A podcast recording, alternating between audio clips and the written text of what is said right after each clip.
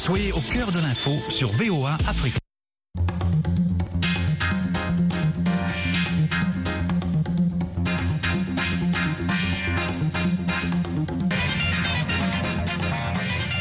Bienvenue à l'écoute de l'émission interactive de VOA Afrique. À votre avis, Nathalie Barge avec vous en direct de Washington.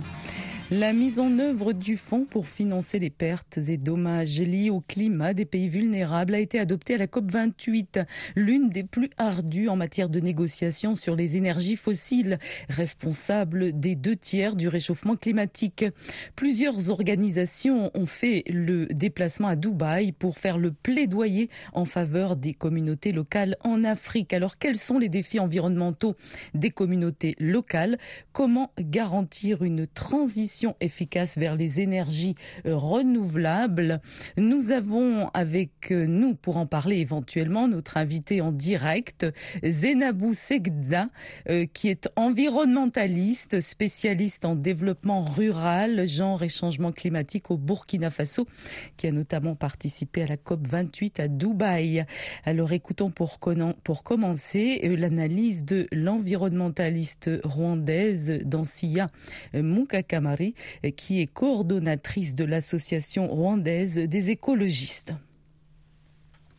Parmi les défis environnementaux vécus par les communautés locales, je peux citer la dégradation des paysages forestiers, dont les conséquences sont notamment la perte des terres arables, la perte des cultures, la perte des espèces de la biodiversité locale suite aux érosions et inondations, la désertification et le réchauffement, la rareté des ressources en suite aux sécheresses, la rareté du bois de chauffe. Les femmes et les enfants font des kilomètres et des kilomètres pour accéder à la biomasse, alors que la technologie de cuisson reste traditionnelle sur les trois pierres. Il y a aussi un défi d'attitude et de comportement qui ne sont pas favorables à la transition énergétique. Et pour garantir cette transition, il est important de mettre en place des politiques favorables. Il est important aussi de faciliter l'accès au financement des innovations technologiques, leur dissémination à des prix abordables ou subventionnés chez les plus pauvres. Il y a nécessité aussi de renforcer l'éducation pour le changement des comportements, puisque sans changement de comportement, il n'y aura pas de transition énergétique. C'était l'environnementaliste rwandaise Dansia Mukakamari. À présent, le point de vue d'une artiste, c'est Pamela Badjogo, auteure, compositrice euh, franco-gabonaise les grandes puissances qui se réunissent à Dubaï, elles y vont en réalité pour une seule question, c'est comment maintenir la croissance, comment faire tourner l'activité, l'économie. Alors que les gens euh, qui souffrent se trouvent pas forcément euh, dans les pays qui bénéficient des bienfaits de cette économie ou de cette activité. Euh, la planète va mal, on le sait, et il y a des vrais choix à faire, et on sait, ce sont des choix qui piquent, c'est-à-dire arrêter la surproduction arrêter de polluer. Alors que eux, là, ils vont se réunir pour essayer de trouver encore une fois des solutions technologiques, c'est-à-dire comment polluer moins en continuant à surproduire. Eh bien, on ne trouvera pas de solutions. À mon avis, on ne trouvera pas des solutions parce que ceux qui polluent ne payent pas les frais. C'est toujours les, petites communautés locales dans le Sahel ou dans les grands lacs euh, qui subissent euh, des inondations ou des sécheresses. C'est ceux-là qui subissent la famine, euh, l'invasion des criquets, etc. On a la Hein. La réponse, c'est arrêter tout simplement de surproduire. Mais ça, les grandes entreprises ne l'entendent pas. C'était Pamela Badjogo. Et enfin, la réflexion de l'entrepreneur social Clarisse Mongo, qui est coordonnatrice du réseau des organisations des femmes autonomes de Kinshasa. D'abord, euh, le défi à relever, c'est une urgence pour préserver l'environnement et la biodiversité. Donc, euh, c'est d'abord la bonne utilisation des ressources naturelles, soit en renforçant la gouvernance des collectivités locales dans la gestion, par exemple, des déchets ménagers, des eaux usées et l'assainissement. Voilà, c'est d'abord une urgence. Et deuxièmement, comment garantir une transition efficace vers les énergies renouvelables? Je pense que le plus important, c'est de réduire notre consommation d'énergie en contribuant à lutter contre le réchauffement climatique, bien sûr, il faudrait que nous avons abandonné les combustibles fossiles au profit d'énergies renouvelables qui nous est présenté, solaire, éolienne, hydraulique, que nous devons promouvoir. Voilà, je reviens donc vers notre invité en direct, un Zenabou euh, Segda, hein, comme je l'ai dit tout à l'heure, environnementaliste, notamment au Burkina Faso. Zenabou Segda, merci beaucoup d'être avec nous. Bonsoir Nathalie, c'est moi qui vous remercie de m'avoir invité à cet intéressant échange sur euh, la COP 28. Alors, quel a été votre rôle à la COP 28 de Dubaï et que retenez-vous des discussions et des rencontres de la conférence sur le climat? Alors, euh, je suis partie ici juste en tant que conseillère d'une organisation environnementale. Et pour euh, soutenir des jeunes qui s'initient à la négociation et à la participation à la COP. Donc, je un rôle d'encadrement, mais également un rôle de faire du réseautage avec des organisations du, Nord et d'autres organisations du Sud pour contribuer à plus d'actions. Parce que les actions, nous les attendons beaucoup avec les gouvernants et des pays développés et des pays en voie de développement. Les actions traînent. Et donc, euh, nous, à travers nos groupes d'influence de plaidoyer, nous essayons d'agir pour agir localement, mais également pour contraindre, pour influencer et le processus de négociation. Merci beaucoup Zénabou. On a le commentaire sur le Facebook de VO Afrique d'un auditeur, c'est Gasek. Je le cite, il dit « Les énergies fossiles ont encore un long bail avec l'Afrique et le Moyen-Orient. Il est impensable que des pays africains qui viennent tout juste de découvrir le pétrole et le gaz renoncent à les exploiter sans aucune contrepartie financière. D'autre part, dit-il, les pays riches n'ont pas respecté leurs engagements en libérant les financements euh, promis à Paris. Alors j'ai joint Okpe Abalo à Dubaï. Elle est docteur en droit de l'environnement au Togo. Elle explique son rôle à la COP28 et ce qu'elle retient des discussions et des rencontres de la conférence. Je note quelques éléments. Euh, dans un premier temps, euh, le lancement du fonds sur les pertes et dommages euh, destiné à aider les pays vulnérables à faire face aux phénomènes climatiques. La décision également d'héberger le réseau de Santiago, qui est l'organe de mise en œuvre du fonds au sein de la Banque mondiale les discussions également euh, autour des procédés d'élimination des énergies fossiles. Euh, enfin, euh, sur les questions d'agriculture, de transition juste et d'adaptation, les négociations ne sont pas concluantes. Les pays du Sud souhaitent que l'ambition en matière d'adaptation soit relevée, ce qui n'est pas forcément le cas des pays du Nord. C'était docteur Rokpe Abalo. Zenabou Segda, quand vous voyez des grandes puissances rester sur leur position concernant les énergies fossiles, hein, réticentes à lâcher du lest alors que la transition des renouvelables est en route, comment réagissez-vous? Qui doit faire des compromis? Est-ce que c'est tout le monde? Alors, euh, c'est pas tout le monde parce que c'est pas équitable. Et si les, si les pays développés déjà sont en train de réchigner sur euh, refuser de lâcher les énergies fossiles et en même temps, ils sont en train de demander aux pays en voie de développement d'aller vers une transition et, un net zéro, par exemple, en, en fossile. C'est vraiment contradictoire et c'est difficile, c'est invivable, par exemple, pour les pays en voie de développement. D'une manière ou d'une autre, c'est nous demander de nous arrêter de développer parce qu'ils ont refusé effectivement de mettre l'argent sur la table pour que nous puissions acquérir les technologies et tout ce qu'il faut pour justement aller vers cette transition. En, général, souvent, on arrive à penser que nous, les pays en voie de développement, qui ne sont pas responsables de ce qui se passe aujourd'hui, on peut dire d'une manière euh, crue que nous, avons par notre droit d'une certaine façon, à polluer aussi.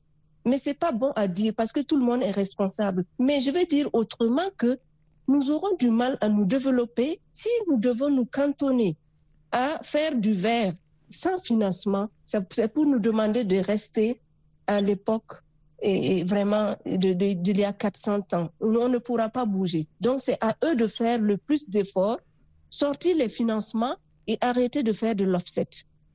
Zenabou Segda, merci beaucoup. On a la réflexion d'un autre auditeur de VO Afrique, c'est Sena Dodzi Kwadjo.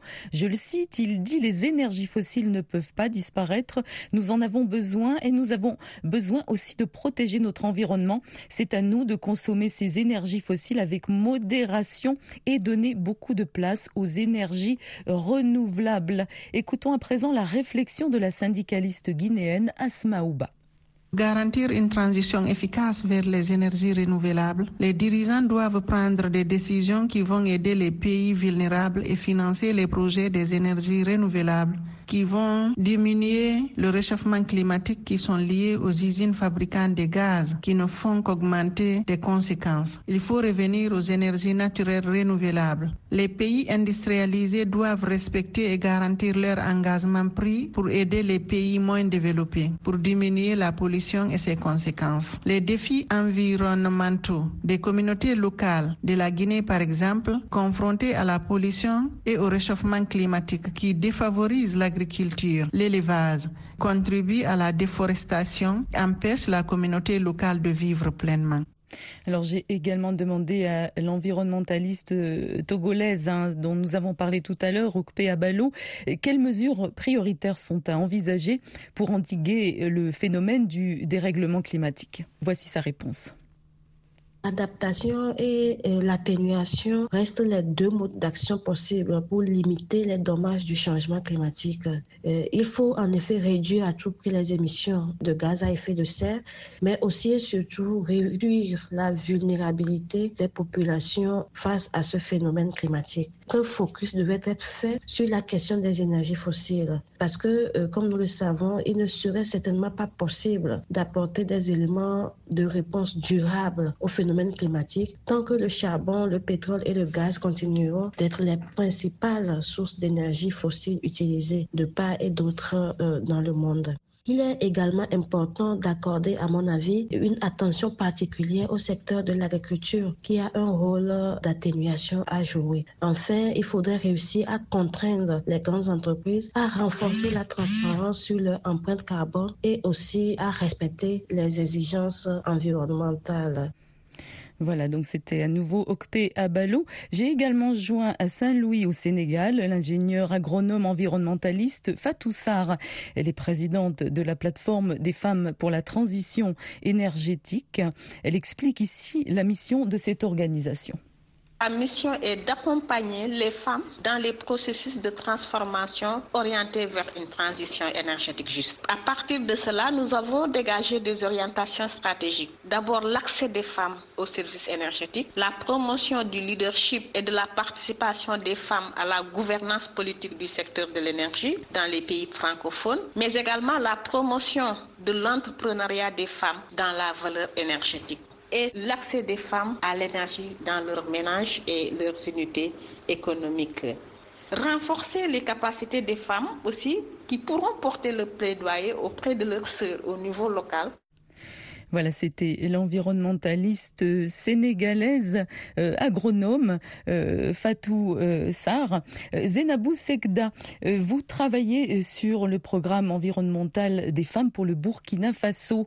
Alors, de quelle manière sont-elles impliquées dans les questions liées à l'environnement?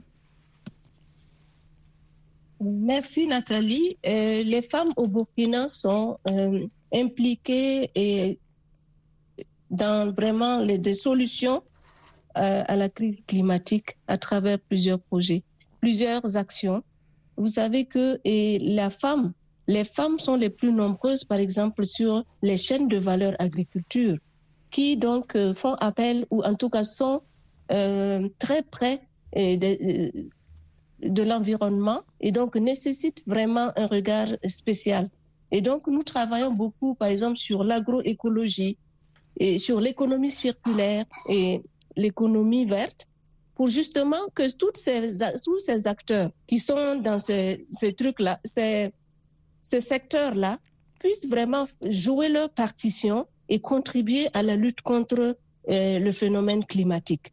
Donc, et on a des, des, résultats très probants. Nous avons par exemple mis en place un centre agroécologique pour former des femmes et des filles dans euh, l'agroécologie pour leur permettre, comme la, la consoeur du, du Togo disait, l'agriculture actuellement, dans sa pratique actuelle, contribue énormément euh, euh, au réchauffement climatique. Et donc, il y a beaucoup de méthodes, beaucoup de bonnes pratiques à utiliser justement pour résorber ces, gaz à effet de serre et liés surtout le méthane et, autres liés justement à la production euh, agricole. Donc, euh, il y a beaucoup, euh, beaucoup de choses que nous faisons avec les femmes, beaucoup de plaidoyers et pour, par exemple, l'accès des femmes à la terre et aux ressources productives en général, parce que sans terre et sans ressources, c'est difficile que les femmes puissent vraiment participer à l'adaptation au changement climatique, et y, compris la mitigation, parce qu'il leur faut des terres à elles pour qu'elles puissent faire le travail. Parce que sur les terres qu'elles empruntent, et, il est refusé, traditionnellement d'ailleurs, qu'on y plante un arbre. Donc, si une femme commence à planter, on lui retire la terre parce qu'elle a des ambitions de propriété de cette terre. Est-ce que vous voyez? Mm-hmm. donc, donc, nous travaillons beaucoup à faciliter l'accès des femmes à la terre. Et comme sur le plan traditionnel, c'est difficile, nous essayons donc, euh, l'alternative, c'est de travailler à, ce qu'elles puissent avoir l'accès à la finance et surtout la finance climatique. Une fois qu'elles l'ont, elles peuvent s'acheter des terres et s'acheter des moyens de production. Voilà comment nous travaillons avec les femmes au Burkina Faso. Merci beaucoup pour toutes ces précisions. Zenabou Sekda, restez avec nous. Alors, docteur Okpe Abalo est spécialiste en sauvegarde, en, pardon, en sauvegarde environnementale et sociale. Et elle cite ici des exemples de cette connexion entre le bien-être social et la question environnementale. L'exemple des inondations est le plus flagrant. Euh, ce phénomène est très récurrent dans les villes africaines et touche beaucoup de ménages depuis leur lieu d'habitation on ne saurait vraiment compter le nombre de familles euh, obligées de se déplacer de leur maison à chaque fois qu'il y a une grande pluie. Euh, ou encore même de côtoyer euh, des eaux stagnantes dans les rues du quartier. ceci a un impact vraiment considérable sur la santé des populations. L'autre connexion que je voudrais relever, c'est les pollutions et nuisances auxquelles nos populations sont exposées tous les jours, de fait de la mise en œuvre de certains projets euh, ou du fonctionnement de certaines unités industrielles et autres. Euh, qu'il s'agisse de nuisances sonores, olfactives, visuelles, ou encore de pollution des eaux, de l'air, du sol, euh, ces situations influencent directement le mode de vie des populations, leur santé, leur bien-être il serait vraiment euh, bien qu'on puisse astreindre les acteurs concernés à respecter la réglementation environnementale en la matière et aussi euh, qu'au niveau local, des stratégies soient mises en œuvre pour euh, aider les populations à s'adapter face à ces phénomènes. Zenabou Segda, est-ce que vous auriez éventuellement le même type d'exemple à nous présenter hein? Okpe Abalo euh, donc euh, est au Togo, vous êtes au Burkina Faso en, matière environnementale. Euh, comment ça se passe par exemple dans la capitale à Ouagadougou? Alors, Ouagadougou, comme on aime dit, Ouagadougou la verte, c'est vrai que c'est un projet, enfin, une, euh, une action des gouvernements passés et qui, en tout cas, avait pour la gestion des déchets et de la ville, en tout cas, s'était employé à utiliser des femmes pour faire le nettoyage et elles le font très bien, ce qui fait que la ville était vraiment très belle et propre et tout. Bon, et ça, le temps est passé avec euh, tout ce qui se passe, et il reste toujours beaucoup de soucis donc de gestion des déchets urbains au Burkina Faso. Et nous sommes toujours, même nous, organisations de la société civile, et ce que des actions que nous avons et des initiatives, mais il y a souvent des manques d'accompagnement. C'est pourquoi, comme je disais, nous avons eu la chance de mettre un projet et de réduction des déchets à travers donc euh, un projet Sud Africa Green, qui nous avait permis donc en tout cas de réduire, d'améliorer l'efficacité de l'utilisation des ressources et également la réduction des déchets. Et donc, euh, mais il y avait par exemple des, des problèmes sur des résiduels sur des déchets, par exemple les eaux de transformation, mais aussi la question énergétique qui reste un souci. Euh, je ne sais pas si c'est le moment en tout cas de parler et des, des énergies renouvelables, ou en tout cas des problèmes énergétiques en général et que confronte le pays. Mais en tout cas, depuis un certain nombre d'années, et en tout cas, le Burkina ambitionne vraiment un mix énergétique et la plus grande partie, euh, l'accent particulier mis en tout cas sur l'énergie solaire. Alors on va justement, effectivement, euh, Zénabou, on va justement revenir là-dessus tout à l'heure avec vous. On écoute à nouveau l'agronome Fatou Sarr pour un exemple de résilience des populations rurales au Sénégal. Je prendrai un cas concret, un projet que j'ai eu à coordonner au Sénégal, renforcement de la résilience des femmes productrices du Delta à travers quatre défis majeurs. Le premier défi, c'est l'accès à la terre des femmes. Ici au Sénégal et notamment dans la zone nord, la terre devient de plus en plus monétarisée. Avec les changements climatiques aussi également, la salinisation des terres prend de plus en plus place. Le deuxième défi, c'est l'accès à l'énergie dans les unités de production. Parce qu'il a été constaté que le principal poste de dépense, c'était le coût hydraulique. Parce qu'ici, on parle de l'agriculture irriguée. Les femmes utilisent, ou bien les exploitants utilisent des motopompes diesel pour pouvoir irriguer leurs parcelles. Et qu'actuellement, l'essence coûte très cher avec la pollution de l'atmosphère. Donc le fait de solariser, de mettre en place des pompes solaires dans les exploitations agricoles pourrait constituer un levier substantiel pour accompagner les femmes dans la transition énergétique.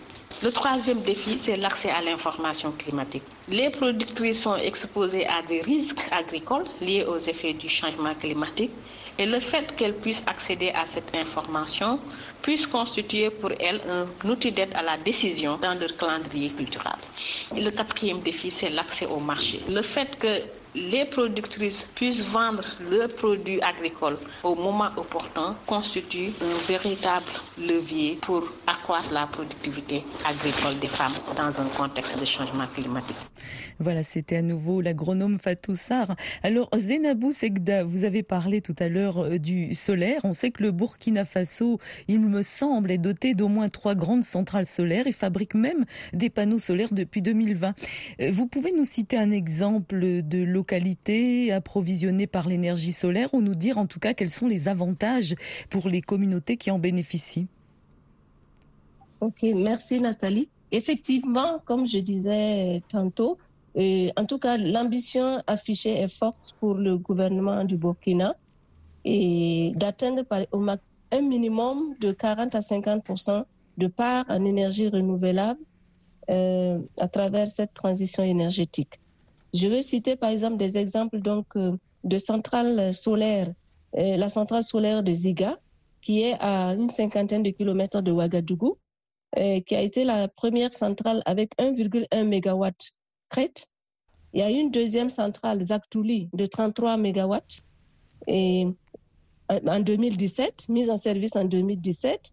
Et, et, la dernière centrale, qui est celle de Nagrengo, à peu près également à 40 km de Ouagadougou et d'à peu près 30 mégawatts. Par exemple, euh, ces 30 mégawatts vont servir à 25 000 ménages. Parce que vous savez que jusqu'aujourd'hui, euh, on est très, euh, on a l'accès à l'énergie est très faible, autour de 24. C'est très faible et donc il y a beaucoup de travail à faire. Et en général, les ménages ruraux, et ils utilisent de manière on va dire, euh, se débrouillent pour euh, brancher des, voilà, éclairer avec des branchements, charger leur téléphone. Il y a eu euh, des, des, plateformes multifonctionnelles qui avaient été expérimentées, qui servaient, mais ça, c'est à petite échelle et ça, ça sert euh, difficilement à un grand nombre de populations. Donc, aujourd'hui, en tout cas, nous en avons encore besoin de plus. Et donc, les, les, centrales sont assez importantes, sont très importantes justement pour euh, contribuer à ce mix énergétique parce que, encore une fois, euh, si on n'a pas ces centrales, euh, ces centrales solaires, nous sommes obligés de continuer à utiliser l'énergie fossile. Mhm. Alors, euh, effectivement, hein, on, a bien compris que finalement l'énergie solaire, c'est en quelque sorte l'avenir en Afrique. Hein. Comme tout le monde, on sait qu'il y a énormément de, soleil en Afrique. Est-ce que vous pensez On a l'impression que le Burkina, le Burkina Faso est vraiment bien parti euh, en, dans, cette dans cette euh, matière là. Donc, est-ce que vous avez l'impression qu'il manque très rapidement pour terminer quelques moyens pour pour au niveau des communautés locales, par exemple, pour accéder à cette énergie? Très rapidement parce qu'on arrive à la fin. Oui, tout à fait, tout à fait, oui. Il manque parce que, vous voyez, par exemple, pour 30 MW, ça ne sert que 25 000 ménages.